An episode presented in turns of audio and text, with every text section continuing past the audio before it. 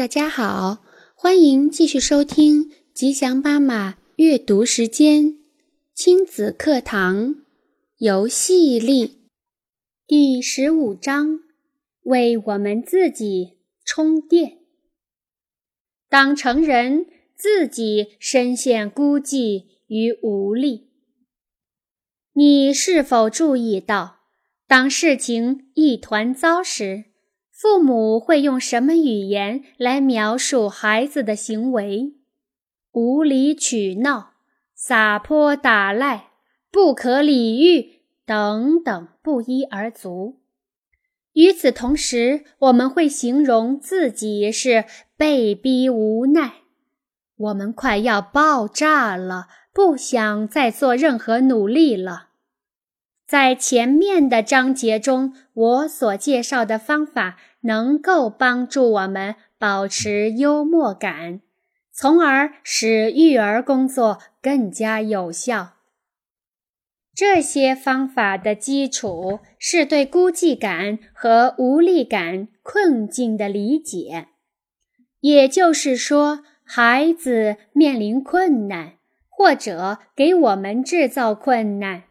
原因是他们被关在孤寂和无力的塔楼里，而我们的任务就是帮助他们走出来。然而，很多时候我们也把自己关在塔楼里，因此我们很难帮助孩子走出来。我们下班后已经十分劳累了，很容易发火。所以我们在塔楼外又加修一道电网，使孩子更难亲近我们。我曾对孩子这样说：“我太累了，没法玩。”“哎呦，我的腰好痛，现在不行，走开！不要吵我，安静点儿，我的头已经够痛的了。”我们对孩子不加理睬，因为我们太累了。或者因为我们根本不知道怎么帮助他们，我们既恼怒又无奈，因为他们太孩子气，对一切都充满好奇，浑身有使不完的劲儿，还不断要求我们百分百的关注和爱护。一方面，幸运的是，断裂虽然不可避免。重建连结却仍然可能。另一方面，不幸的是，我见到太多的父母和孩子错过了太多重建连结的机会。我们每个人都希望对方能够主动道歉、请求原谅，但是守株待兔能有什么结果呢？我想，作为父母。作为成人，我们应该积极地采取主动，主动进行目光交流，主动把孩子抱在怀里，争吵后主动和好，主动原谅对方，主动真诚道歉。拥抱是解决冲突的有效方法，而惩罚通常却不会奏效。孩子经常会主动来重建连结，但是大人却会完全误解。例如，女儿不肯去睡觉，难道她只是在制造麻烦吗？她也许是在尝试拖延时间来与你连结，解决你们之间悬置的问题。儿子在你做饭时一直缠着你，这时你已经。够烦了，所以叫他走开。但是这些行为是一个孩子所能找到的最佳连接途径，他们为此倾尽全力，因为断裂的感受太痛苦了。换句话说，当孩子尝试着自己走出孤寂的塔楼时，我们却畏缩的。躲在自己的孤塔之中，透过雾蒙蒙的玻璃，我们只看到他们讨厌的行为，却忽略了他们为重建廉洁而做出的努力。不要停留在表面，行为背后隐藏着的是一种人类本能——努力廉洁。在自我感觉非常糟糕的时候，孩子会拒绝廉洁，成人也会如此。当他们整天都坐在电脑前面，或者就是花几个小时给芭比娃娃穿衣服时，我们会很不耐烦，要么粗暴惩罚，要么索性置之不理。其实，在这些时候，孩子还是需要我们，而需要的程度甚至比他们心情愉快时更多。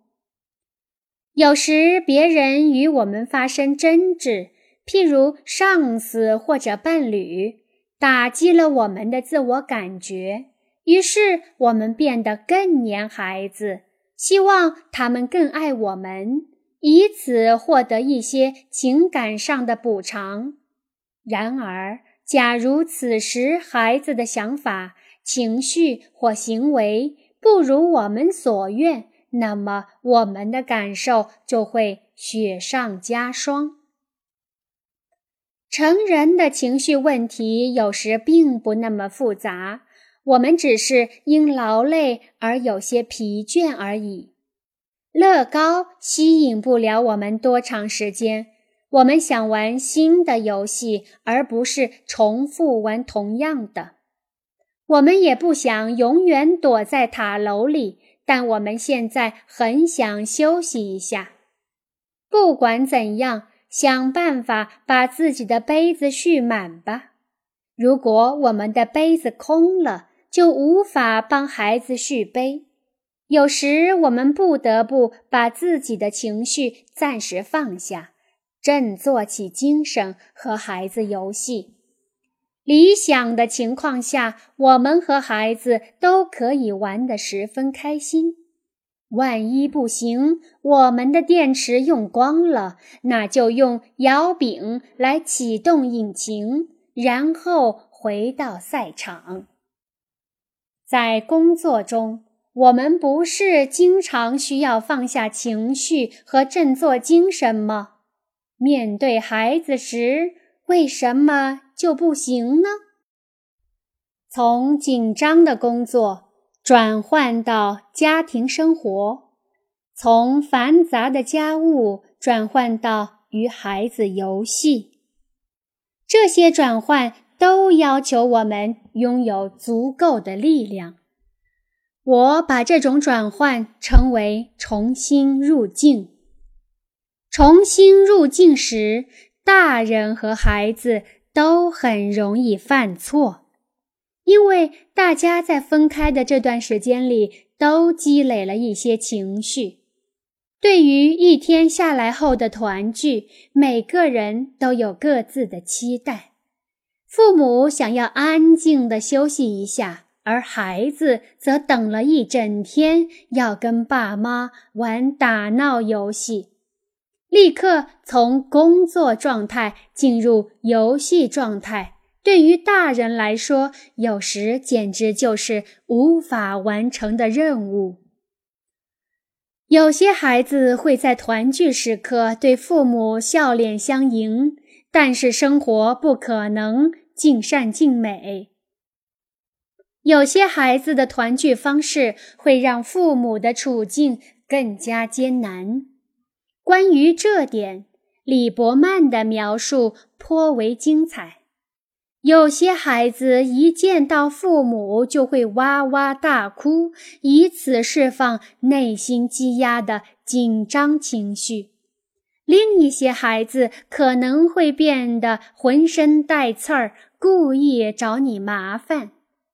有一些则表现得自相矛盾，一边往爸爸妈妈身上蹭啊爬啊，一边又对父母的拥抱与呵护手推脚踹。有些幼儿会装出若无其事的样子，继续自己玩耍，对你的招呼完全不予理睬。爸爸妈妈们这时就会觉得自己多余，没被孩子接纳，会在情感上感到沮丧、退缩。也难怪有些父母，特别是父亲，会把越来越多的时间投入工作。因为他们觉得自己在家庭里成了次要甚至多余的角色。